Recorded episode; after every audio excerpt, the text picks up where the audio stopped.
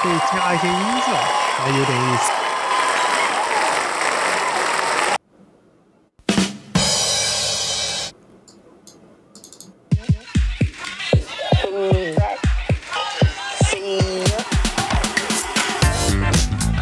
哎，有点意思。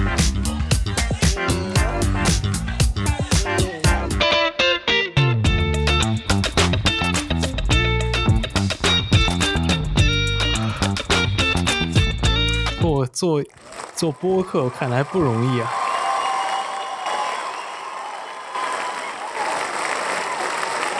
呃，能听到吗？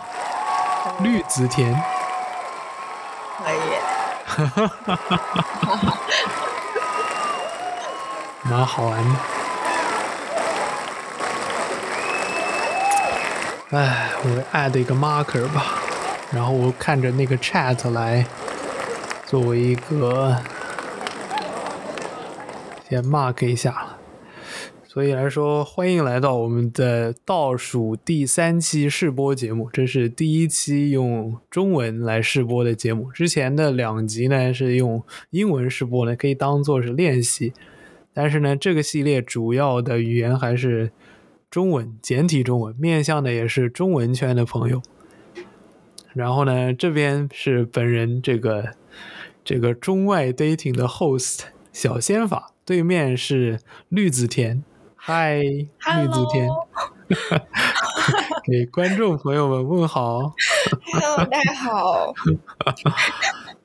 然后的话，然后的话是这样，就是这这个播客会在会在中英文各种平台上都会推出。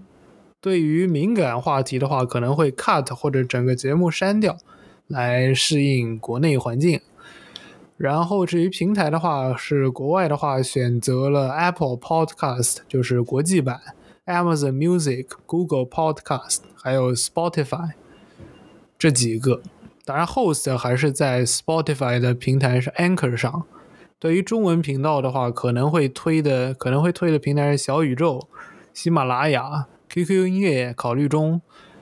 嗯，Apple 国内版因为受众面还是好像比较广，可能也会推。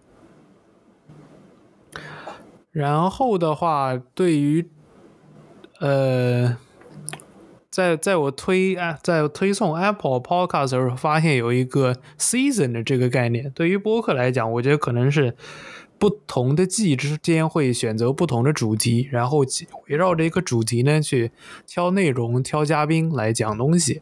所以呢，也是蛮有意思的一个概念，就是不同的主题吧，有点像是写文章中的章节。